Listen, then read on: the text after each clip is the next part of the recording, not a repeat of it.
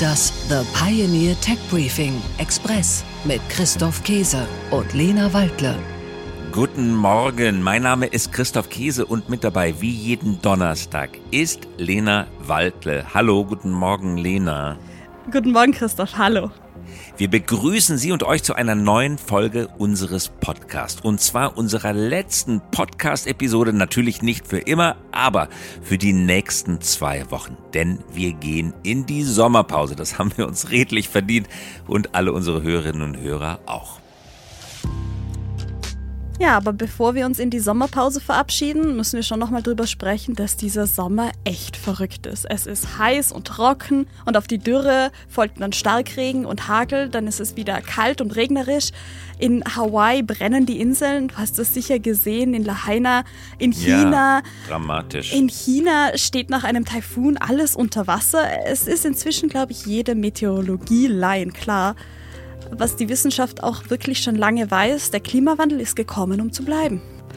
Ja, und der bringt alle seine Freunde mit, wenn man das so sagen darf. Der Klimawandel bleibt und bringt seine Freunde mit. Und die treffen ganz besonders eine Branche, nämlich die Landwirtschaft.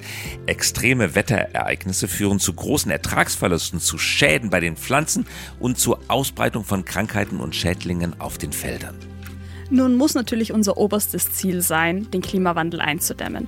Doch es ist ja bereits wärmer geworden, es ist bereits trockener geworden, extreme Wetterverhältnisse nehmen zu. Die Veränderungen, die sind bereits da. Also wie kann, muss und wird sich die Landwirtschaft auf diese neuen Begebenheiten einstellen?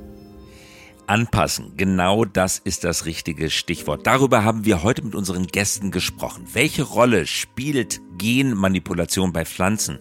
Und welche Rolle spielt zum Beispiel der Unkrautvernichter Glyphosat? Klar, schnell kritisiert, aber können wir überhaupt ohne solche Mittel wie Genmanipulation und Glyphosat auskommen? Das haben wir mit Vertretern der Agrarsparte der Bayer AG besprochen. Karin Gündel-Gonzales ist Geschäftsführerin der Bayer Crop Science in Deutschland und Matthias Berninger vertritt das Unternehmen gegenüber der Politik, nimmt also Public Affairs wahr. Aber wir wollen natürlich nicht nur die Industrie- und die Lobbyseite hören. Die wissenschaftliche Einordnung, die liefert Professor Nikolaus von Viren. Er leitet die Abteilung Physiologie und Zellbiologie am Leibniz-Institut für Pflanzengenetik und Kulturpflanzenforschung in Gattersleben. Und relevant ist das unter anderem deswegen, weil die Europäische Union eine neue Regulierung plant. Eine Regulierung bezüglich genmanipulierter Pflanzen. Was hat es damit auf sich mit dieser Regulierung? Und ist immer mehr Chemie, mehr Dünger, mehr Gentechnik wirklich die einzige Lösung, um die Landwirtschaft auf die neuen Klimabedingungen einzustellen? Tech Briefing, das Thema der Woche. Die Landwirtschaft muss sich darauf einstellen, weil wenn uns das nicht gelingt, dann entziehen wir uns unserer Lebensgrundlage. Wir alle müssen essen. Wir sind acht Milliarden Menschen auf diesem Planeten und äh, die Landwirtschaft steht vor einer echt großen Herausforderung. Sie muss nämlich ihre Produktivität deutlich erhöhen. Manche sagen um 50 Prozent bis äh, zum Jahre 2050 bei gleichzeitig immer schwierigeren Bedingungen. Das heißt auf weniger Land und unter Bedingungen außerhalb unserer Klimakomfortzone, in der wir in den letzten Tausenden von Jahren gelebt haben und in der auch die Landwirtschaft, wie wir sie kennen, natürlich floriert hat. Und mir macht das große Sorgen, vor allem deshalb, weil selbst bei einem 1,5 Grad Szenario die Ernten mit heutiger Technologie um etwa 10 Prozent zurückgehen würden. Und viele Wissenschaftlerinnen und Wissenschaftler sagen nun, 1,5 Grad ist unrealistisch. Wir werden wahrscheinlich mit höheren Steigerungen der Durchschnittstemperatur im Vergleich zur vorindustriellen Zeit rechnen müssen und damit auch uns darauf einstellen müssen.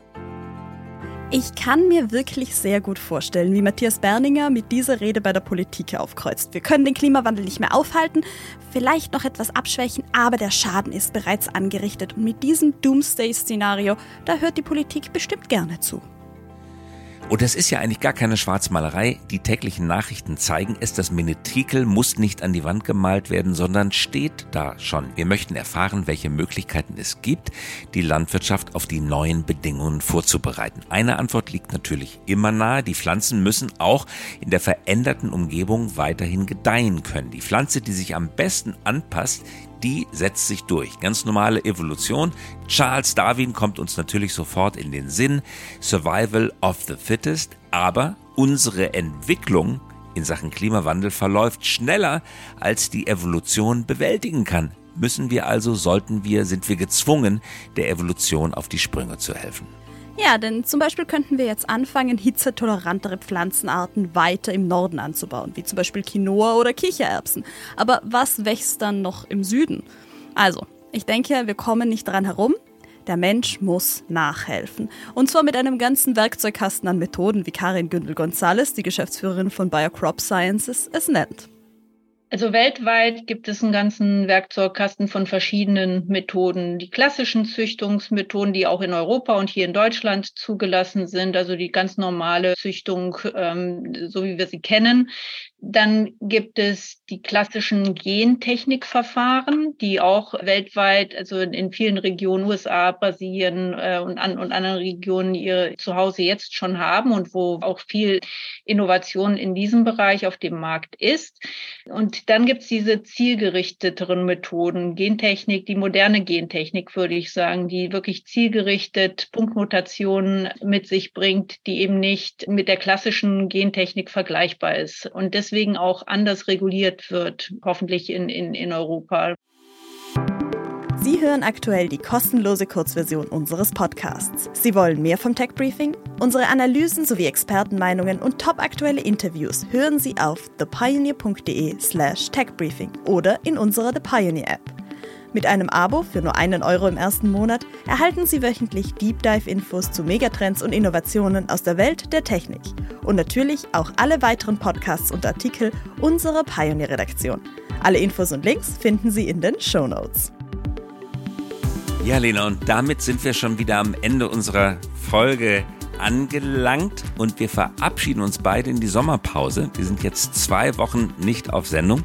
Relativ kurze Sommerpause. Es gibt Podcasts, die machen vier oder sechs Wochen Sommerpause. Wir nur zwei. Ah, da würde uns ja nur langweilig werden, wenn wir vier Wochen Sommerpause machen würden. Ab September sind wir auf jeden Fall mit neuen Themen und Technologien wieder da, jeden Donnerstag jeden Donnerstag und es passiert auch so viel, dass es immer auch was, also wir könnten uns das glaube ich auch thematisch gar nicht leisten, sechs Wochen Pause zu machen. Elon Musk würde die Welt übernehmen. Nein, das geht überhaupt gar nicht. Genau, wie würde denn unsere wöchentliche Portion Elon Musk verabreicht werden, wenn wir nicht auf Sendung wären? Ja, das, das stimmt. Obwohl, wir haben den Namen jetzt gar nicht gesagt. Wenn du ihn nicht gerade gesagt hättest, dann wäre er gar nicht aufgekreuzt. Na gut, also einen schönen Sommer wünschen wir. Geruhsame Zeit und wir hören uns wieder am wir hören uns wieder in der ersten Septemberwoche. Alles Gute, herzliche Grüße von Christoph Käse und von Lena Waldle. Einen wunderschönen Sommer und bis bald. Bis bald. Das The Pioneer Tech Briefing Express mit Christoph Käse und Lena Waldle.